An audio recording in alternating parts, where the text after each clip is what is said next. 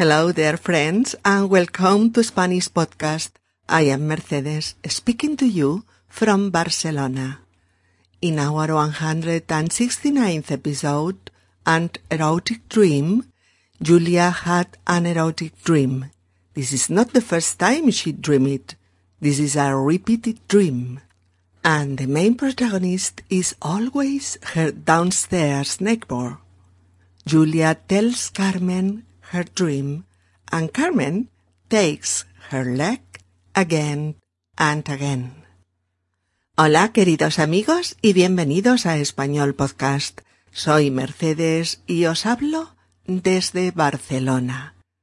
En nuestro episodio número 169, Un sueño erótico, Julia ha tenido un sueño erótico.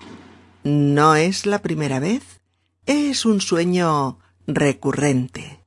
Y además, el protagonista es siempre el mismo, el vecino del piso de abajo. Julia le cuenta el sueño a su amiga Carmen y ésta le toma el pelo tanto como puede. Episodio número 169. Un sueño erótico. Vamos allá. Hola, Carmen. ¿Hola? Uy, qué cara de cansada. Sí, bueno, es que no he dormido bien. Ah, ya. ¿Preocupaciones? ¿Problemas? Mm, no, no exactamente. Es que algunas noches tengo un sueño, me despierto y luego no me puedo volver a dormir. ¿Y qué es? ¿El trabajo? ¿El sueldo? Rajoy. ¿Qué va? Sueño con mi vecino. Ah, ¿con tu vecino? ¿Y, ¿Y qué te hace tu vecino? ¿Te estrangula? No, no, no es un sueño violento. Es un sueño erótico. Anda, niña, un sueño erótico. Entonces, ¿cuál es el problema? No, problema ninguno. Es un sueño fantástico. Pero cuando sueño con él, luego no me puedo dormir. ¿Y cuándo sueñas con él? Cuando menos me lo espero. Últimamente casi todas las semanas. Uf. ¿Cuándo pasará esta tortura? Bueno, vale, pero dame algún detalle, ¿no? Me muero de curiosidad. Mm, bueno, el sueño siempre es el mismo o muy parecido. Yo bajo a su piso a pedirle un poco de azúcar, él me abre la puerta, cuando entro veo la mesa preparada para dos, con velas, con flores. Él me dice que me estaba esperando y que ha preparado esa cena para nosotros. Ambos nos sentamos a la mesa como si fuera lo más normal del mundo, comemos, hablamos, suena música de jazz suave, cálida.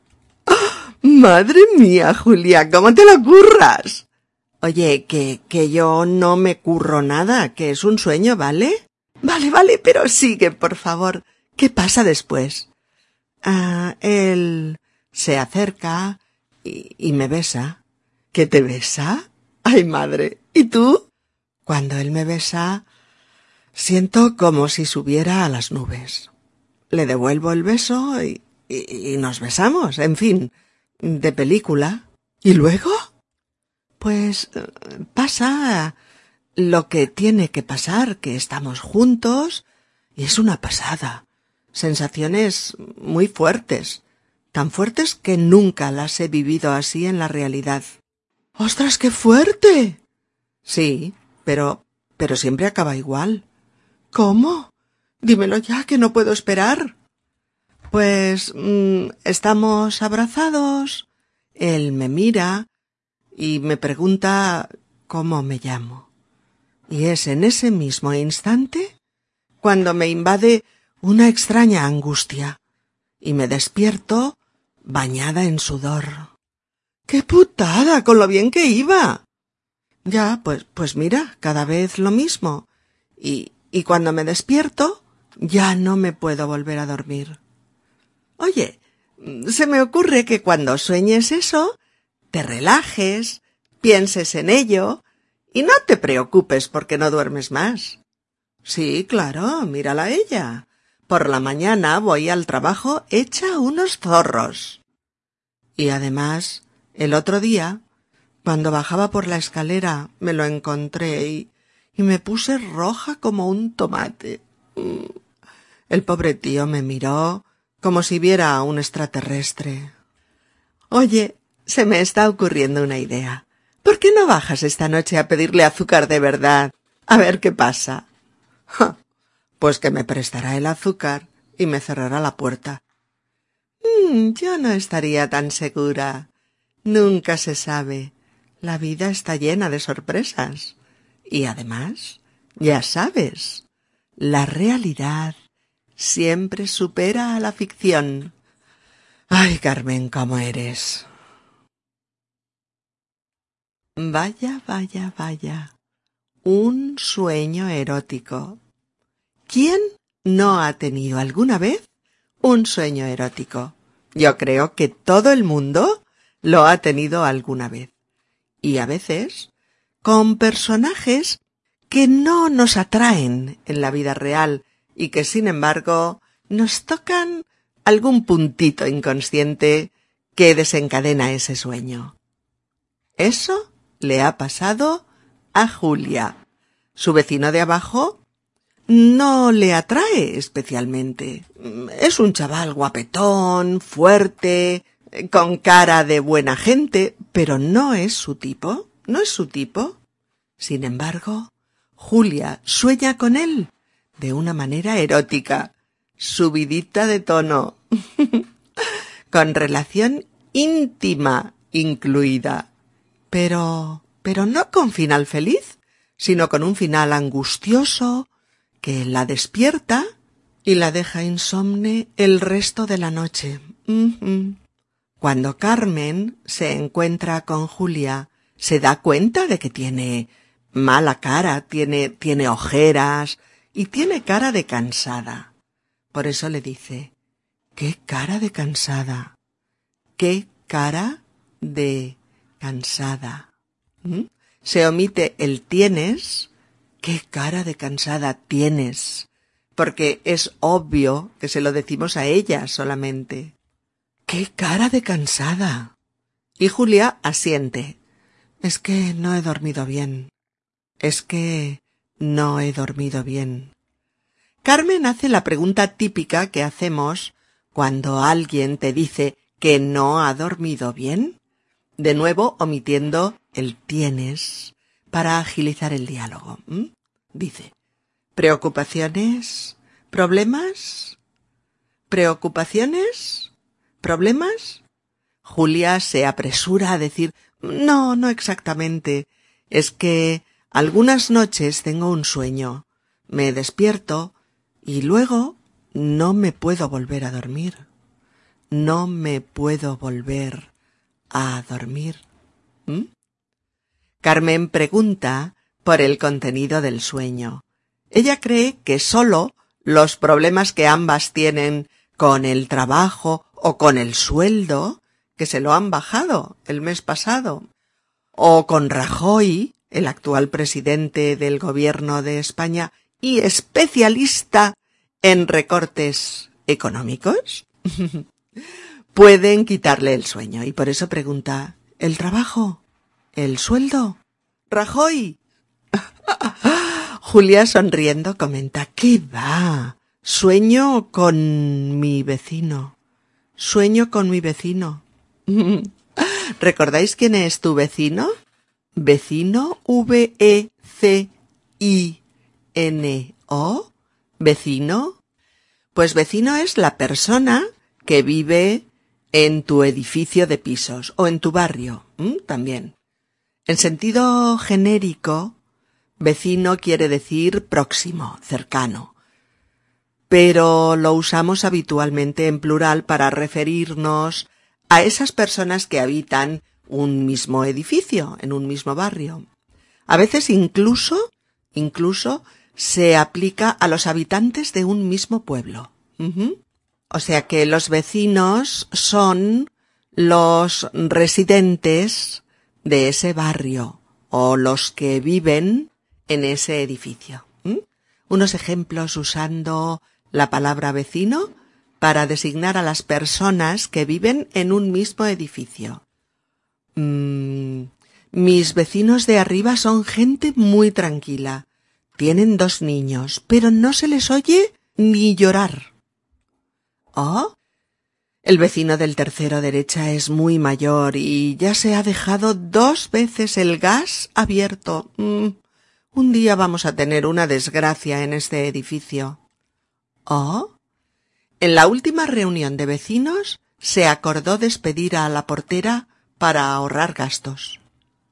Si nos referimos a los vecinos de un barrio o de un pueblo, el ejemplo pues sería mm, en este barrio no conozco a ningún vecino. Cada uno hace su vida y está en su casa y nadie se relaciona con nadie. ¿Oh? Antes era un pueblo muy pequeño, pero últimamente ha venido a vivir más gente y ha alcanzado la cifra de doscientos vecinos. Y el conjunto, el conjunto de los vecinos de un barrio o de una calle sería el vecindario. El vecindario. ¿De acuerdo? Bueno, pues en eso estábamos, en que Julia le explica a, a Carmen que no soñaba ni con el trabajo, ni con el sueldo, ni con Rajoy, sino que soñaba con su vecino, el del piso de abajo. ¿Mm? Carmen le toma el pelo porque piensa que si un sueño con su vecino le impide volver a dormirse, es porque el susodicho vecino pues debe de hacerle algo terrible. Por ejemplo, estrangularla. Apretarle el cuello hasta dejarla sin respiración.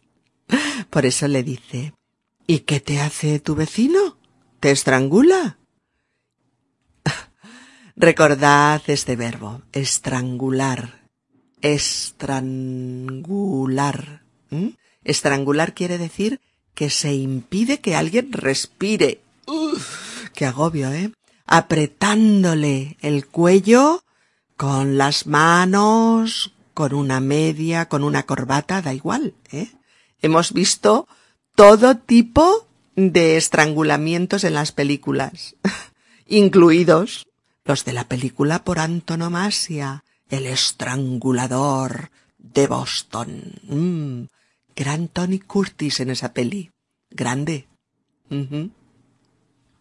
Bien, pues Julia ve que, que ha llegado el momento de darle alguna pista a Carmen, porque ésta no va a dejar de preguntar cuál es el motivo que le quita el sueño. Y por eso dice, no, no, no es un sueño violento, eh, es un sueño, es un sueño erótico.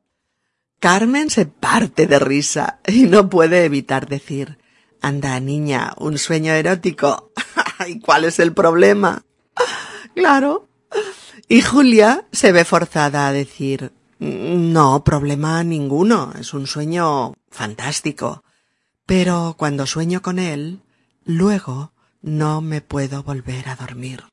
Bueno, aquí nos encontramos un nexo temporal cuando cuando sueño con él, que como veis va en una frase con el verbo en indicativo. A ver, a ver, un momento, un momento. ¿Por qué en indicativo y no en subjuntivo, por ejemplo. bueno, pues os voy a dar una regla fácil y definitiva para que sepáis diferenciarlo. Este nexo temporal, cuando si está en una oración temporal que hace referencia al presente o al pasado, siempre va en indicativo. Hay que aprenderse que si la oración hace referencia al presente o al pasado, el cuándo se combina con indicativo. Con ejemplos lo vamos a ver mejor. Vamos a hacer unos ejemplos en los que la frase hace referencia al presente. Por ejemplo, cuando leo, me relajo. Cuando voy al dentista, me pongo nervioso y paso miedo. Me siento feliz cuando puedo ayudar a los demás. Tengo mucha nostalgia cuando recuerdo mi infancia en aquel pequeño pueblo. Cuando tengo que dar una conferencia ante mucho público, me pongo muy nervioso. Me mareo mucho cuando viajo en coche. Cuando tomo más de tres tazas de café al día, me pongo como una moto. Cuando salgo por la noche, al día siguiente estoy zombie en el trabajo. Se me suelta la lengua cuando bebo mucho. Cuando estoy en el cine, apago el móvil. Ah, sí, seguro que os estáis preguntando cuál es el orden de las frases. Primero la frase que lleva cuando, primero la frase principal. Bueno, pueden decirse de las dos maneras. Todas, todas las que acabamos de decir pueden decirse en ese orden o en el inverso. Por ejemplo, cuando leo, me relajo. O me relajo cuando leo. ¿Mm?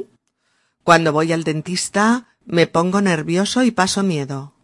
O me pongo nervioso y paso miedo cuando voy al dentista. O me siento feliz cuando puedo ayudar a los demás. O cuando puedo ayudar a los demás, me siento feliz. Mm, me mareo mucho cuando viajo en coche. Cuando viajo en coche me mareo mucho. Cuando estoy en el cine apago el móvil. Apago el móvil cuando estoy en el cine, etcétera, etcétera. ¿eh? Siempre igual, intercambiable el orden. Solo notamos la diferencia por escrito. Fijaos, si empezamos por la oración principal, escribimos a continuación la subordinada con cuando, todo seguido. Me relajo cuando leo, me mareo mucho cuando viajo en coche, apago el móvil cuando estoy en el cine, etc. Pero si es al revés, empezamos por la frase con cuando, escribimos una coma antes de la siguiente oración, la principal. ¿eh? Esa es la diferencia, puesto que el sentido es idéntico, ¿eh? Es decir, cuando leo, coma, me relajo. Cuando viajo en coche, coma, me mareo mucho. Cuando estoy en el cine, coma, apago el móvil. ¿De acuerdo? Bien, vamos ahora con los ejemplos de frases temporales con cuándo referidas al pasado, sea este con imperfecto de indicativo, eh, con pretérito perfecto o con el indefinido. En estos casos, siempre, siempre con indicativo. Venga, los ejemplos. Cuando ese hombre ha aparecido en el portal a oscuras me he llevado un buen susto. Cuando he visto que había rebajas, me he comprado un montón de ropa.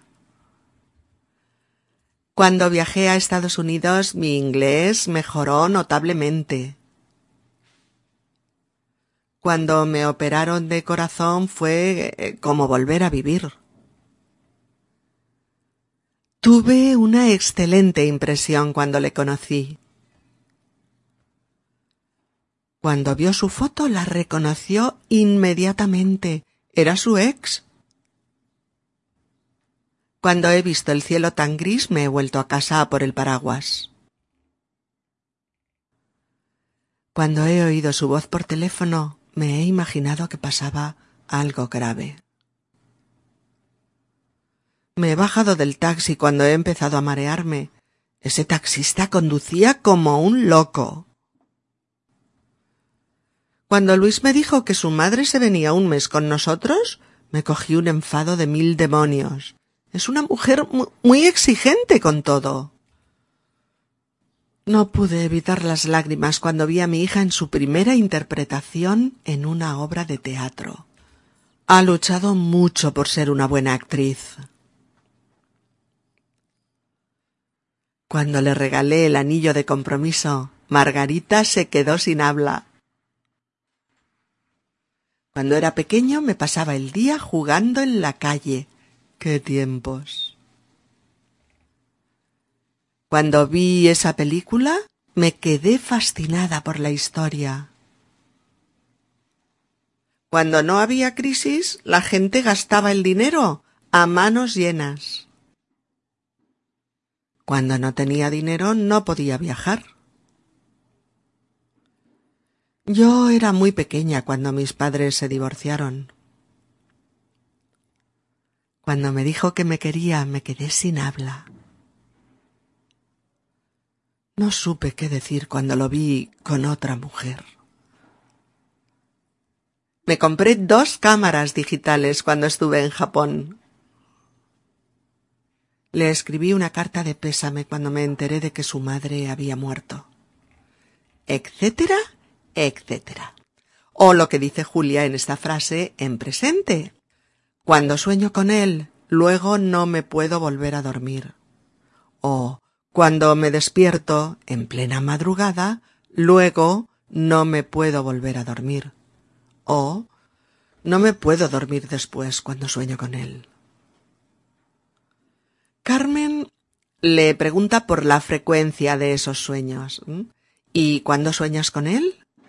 ¿Y cuándo sueñas con él? Aquí otro cuándo como partícula temporal que interroga directamente, ¿eh? formando parte de una pregunta directa, escrita entre signos de interrogación. ¿Cuándo sueñas con él? ¿Cuándo sueñas con él? En este caso siempre, siempre acentuado en la A. ¿Vemos unos ejemplos? Venga. ¿Cuándo vendrás? ¿Cuándo le enviarás el regalo a tu novia? ¿Cuándo os casáis? ¿Cuándo hay naranjas en el mercado?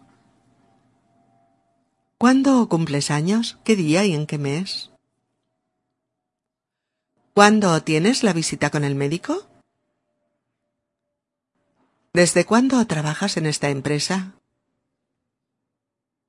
¿Cuándo te va bien que quedemos para ir al cine? Podemos ir a cenar y charlamos, ¿sí? ¿Cuándo quedamos? ¿Cuándo te has enterado de que Jorge estaba saliendo con otra? ¿Cuándo os vais a vivir a la casa nueva?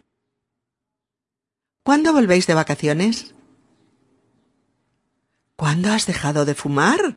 Menuda sorpresa. ¿Cuándo te publican la novela? Habrá que celebrarlo.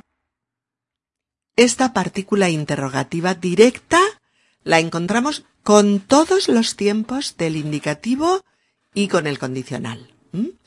Hay otro cuando interrogativo acentuado también, pero que pregunta de una forma indirecta, sin signos de interrogación, pero formando parte de lo que llamamos preguntas indirectas. Por ejemplo, algunas de las frases anteriores, que eran preguntas directas, las vamos a transformar en indirectas. A ver, la pregunta directa era ¿cuándo vendrás?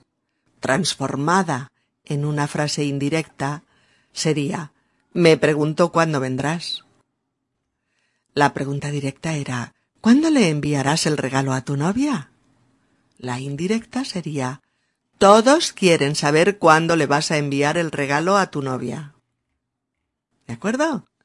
La pregunta directa era ¿Cuándo os casáis? La indirecta sería A todos nos gustaría saber cuándo os casáis. La directa sería ¿Cuándo hay naranjas en el mercado? La indirecta No sé cuándo hay naranjas en el mercado. No sé cuál es la época de las naranjas. La pregunta directa ¿Cuándo cumples años? Y la indirecta. Se me ha olvidado cuando cumples años. Anda, recuérdamelo. ¿Mm? La directa. ¿Cuándo tienes la visita con el médico? La indirecta. Si me dices cuándo tienes la visita con el médico, me lo apuntaré en la agenda para acompañarte. La directa. ¿Desde cuándo trabajas en esta empresa? La indirecta. No recuerdo desde cuándo trabajas en esta empresa. ¿Cuándo te has enterado de que Jorge estaba saliendo con otra? No sé cuándo te has enterado de que Jorge estaba saliendo con otra, pero lo siento mucho. ¿Cuándo os vais a vivir a la casa nueva? A ver si nos decís cuándo os vais a vivir a la casa nueva. ¿Cuándo volvéis de vacaciones? A ver si nos informáis de cuándo volvéis de vacaciones. etcétera, etcétera, etcétera. ¿Se entiende, verdad? Mirad la una y la otra, y lo entenderéis más fácilmente. Pues ante esta pregunta directa de Carmen, ¿y cuándo sueñas con él? Julia había respondido, cuando menos me lo espero, últimamente casi todas las semanas. Uf, ¿cuándo pasará esta tortura? Bien, ya veis que el cuándo de la primera oración ya lo hemos visto, ¿eh? Un nexo temporal tras una frase elidida. Sueño con él, cuando menos me lo espero. Pero el segundo cuándo es diferente. Vamos a fijarnos ahora en este cuándo acentuado de la última frase. Uf, ¿cuándo pasará esta tortura? ¿Cuándo pasará esta tortura? Es un cuándo exclamativo. Eso es, en una oración exclamativa. Sé que este cuándo exclamativo no es fácil para vosotros, pero lo vamos a explicar de manera que lo entendáis muy muy bien, ¿eh? Ciertamente este cuándo está pues a medio camino entre la exclamación y la pregunta, aunque el tono con el que lo decimos enfatiza la, la exclamación. Este cuándo exclamativo suele introducir, mirad, suele introducir una especie de pregunta pesimista, ¿eh? que espera una respuesta negativa e incierta. Es como preguntar por algo que se sabe que no sucederá. Y se pregunta por ello casi como un deseo. Venga, seguro que lo vemos más claro con unos cuantos ejemplitos. A ver. Eh, fijaos bien en la entonación, ¿eh? ¿Cuándo vas a dejar de fumar de una vez? Lo prometes, pero no lo dejas. ¿Cuándo llegará la primavera y se irá este maldito frío? ¿Cuándo tendré un golpe de suerte y, y me tocará la lotería? ¿Cuándo podré dejar este trabajo? Ya no lo soporto. ¿Cuándo terminará esta maldita crisis? Ahora todo es un desastre. ¿Cuándo dejarás de comportarte como un niño? Ya tienes veinte años. ¿Cuándo vas a dejarme en paz? Te he repetido una y mil veces que no quiero retomar nuestra relación de nuevo. Se acabó. ¿Percibís la entonación? ¿Y el sentido? ¿Veis, no? ¿Cómo funciona este cuándo? Observaréis que son preguntas que no esperan confirmación que no esperan una respuesta afirmativa, sino más bien al contrario. Son eh, como una queja ante situaciones que se alargan y se alargan en el tiempo ¿eh? y que no parecen tener ni fin ni solución. ¿Cuándo podré abrazar a mis hijos? Llevan mucho tiempo en el extranjero y no puedo más. ¿Cuándo te darás cuenta de que Juan no te quiere? solo te utiliza.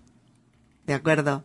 En el caso de Julia lo hacemos exclamativo por el tono con el que Julia dice la frase y porque, dada la frecuencia del sueño, desde hace tiempo, pues parece que nunca vaya a tener fin. Por eso dice, ¿cuándo pasará esta tortura? ¿Cuándo pasará esta tortura? Bien, hemos revisado los casos en los que encontramos cuándos, en frases interrogativas directas e indirectas y en frases exclamativas, ¿vale? Ante la declaración de Julia, la curiosidad de Carmen va en aumento y no puede evitar decir Bueno, vale, pero dame algún detalle, ¿no? Me muero de curiosidad. Y por eso Julia se ve obligada a explicarse. Mm, bueno, el sueño siempre es el mismo, o muy parecido. Yo bajo a su piso a pedirle un poco de azúcar, él me abre la puerta, y cuando entro veo la mesa preparada para dos, con velas, con flores. Él me dice que me estaba esperando y que ha preparado esa cena para nosotros. Ambos nos sentamos a la mesa como si fuera lo más normal del mundo. Comemos, hablamos. Suena música de jazz, suave, cálida. A Carmen se le han puesto los ojos como platos. Está flipando con el relato de su amiga y le dice Madre mía, Julia, ¿cómo te lo curras? Ante lo que Julia protesta, recordándole que ella no se curra nada, que no interviene en esta historia, que es un sueño, y los sueños van por libre. Carmen se impacienta. Sigue, vale, sigue, por favor, ¿qué pasa después? Y Julia ya no se corta. Él se acerca y me besa. Carmen balbucea. ¿Qué, qué te besa? Ay, madre, ¿y tú? y Julia se explaya. Cuando él me besa siento como si subiera a las nubes. Le devuelvo el beso y, y nos besamos, en fin, de película. Aparte de la concentración de lo que pasa entre Julia y su vecino, os vais fijando también, ¿no? En los diversos cuandos que van saliendo, ¿no? Bueno, Carmen hace ya preguntas cortas y tajantes. ¿Y luego? y Julia se resigna a explicárselo todo. Pues pasa lo que tiene que pasar, que estamos juntos y, y es una pasada. Sensaciones muy fuertes, tan fuertes que nunca las he tenido así en la realidad. Carmen está rendida a la emoción del relato. Solo acierta a decir Ostras, qué fuerte. Julia le dice que el sueño siempre acaba igual. Ante las impacientes preguntas de Carmen, Julia concluye. Estamos abrazados, él me mira y me pregunta cómo me llamo. Y es en ese mismo instante cuando me invade una extraña angustia y, y me despierto bañada en sudor. Carmen suelta un taco ante la frustración que le produce esa brusca ruptura de un sueño tan fantástico. Por eso dice ¡Qué putada! con lo bien que iba. Esta frase coloquial, académicamente vulgar y común y corriente en el habla diaria, esta frase de ¡qué putada! La dicen millones, millones de personas cada día en español, ¿eh? Personas de todas las edades y condición, pero siempre en contextos amistosos, ¿eh? Informales, donde hay confianza. Es evidente que, que si el jefe te dice, señor López, le voy a bajar el sueldo, probablemente no contestarás diciendo, qué putada. o sí. Igual no puedes contenerte. bueno, dirás algo como, pues no me parece justo, señor Borrell. o, bueno, creo que eso hay que hablarlo con el comité de empresa. O si te vas de la empresa, a lo mejor dices, ¡Qué putada! Es usted un cabronazo de mucho cuidado. ¿Sabe qué? Que puede usted confitarse su sueldo de mierda que me voy a la competencia. es broma, eh, chicos. Esto último es broma. Pero es divertido. Pero bueno, va. Recordad que se dice muchísimo, muchísimo cuando pasa algo grave, que nos fastidia, que nos machaca o, o que nos causa un perjuicio importante. ¿eh? Por ejemplo, oye tío, mi padre finalmente no me compra la moto. ¡Qué putada, tío! Pero si ya estaba convencido. ¿O? ¿Sabes que tenemos que dejar el piso? No podemos seguir pagando la hipoteca. ¡Qué putada, Marta, con lo que habéis luchado Luis y tú! Y Carmen está muy, muy frustrada con ese final, por eso dice ¡Qué putada con lo bien que iba! Y Julia también está fastidiada con el tema. Ya, Pues mira, cada vez lo mismo. Y cuando me despierto, ya no me puedo volver a dormir. ¿Lo veis, no? Cuando con indicativo, en una frase referida al presente. Y cuando me despierto, ya no me puedo volver a dormir. Carmen pretende darle alguna idea para que aproveche la parte buena del sueño. Oye, se me ocurre que cuando sueñes eso, te relajes, pienses en ello y no te preocupes porque no duermes más. Amigas, amigos, ¿qué ha pasado en esta frase? Cuando sueñes eso, ¿os habéis dado cuenta de que de pronto ha aparecido el subjuntivo? ¿Por qué? Venga, pensemos un poquito. Cuando sueñes eso. Sí, sí, sí, es eso que estáis pensando. Justo eso. En esta ocasión tenemos una frase en la que cuando va con subjuntivo, con presente de subjuntivo, porque se está refiriendo a una situación futura. En español no se puede combinar el cuando temporal con el futuro de indicativo. No es posible. No existe esa combinación. No podemos decir eh, cuando acabarás en el trabajo ven a casa y charlamos. Esa frase no es posible, ¿vale? Y lo que hace el español en estos casos es usar el subjuntivo para referirnos al futuro. Es decir, cuando acabes en el trabajo, ven a casa y charlamos. ¿De acuerdo? Con esta regla no podéis confundiros, ¿eh? Es fácil de recordar y de aplicar. Otros ejemplos. Vamos a ver. Mi madre llegará mañana en tren. Cuando llegue mi madre, podrá al fin conocer a su nieto. ¿Vale? O Rosa no sabe aún que su marido ha tenido un accidente. Cuando sepa lo del accidente de su marido, Rosa se va a llevar un gran susto. No tengo apetito todavía, no quiero comer aún. ¿Mm? No, ahora no. Comeré cuando tenga hambre. Cuando tenga hambre. ¿Vale? Ahora yo no puedo viajar a China porque estoy sin Blanca. ¿Vale? Cuando tenga dinero, haré un viaje por toda China. Ese país me fascina. O cuando compremos el coche tendremos que hacer economías en casa y no cuando compraremos el coche. Recordadlo, ¿eh? O te sentirás mucho más feliz cuando te decidas a salir del armario y no cuando te decidirás a salir del armario.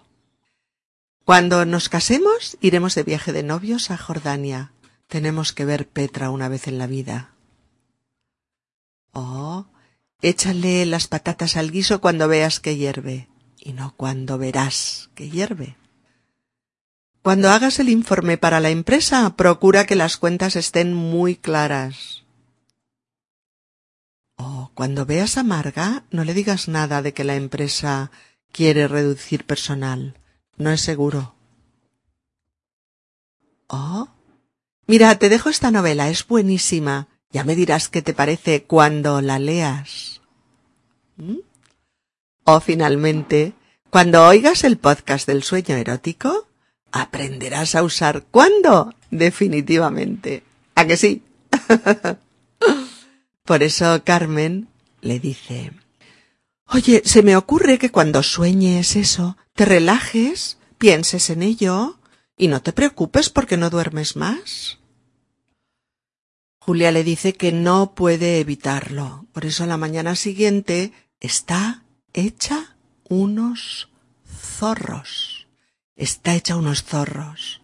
Una frase hecha guapa guapa, ¿eh?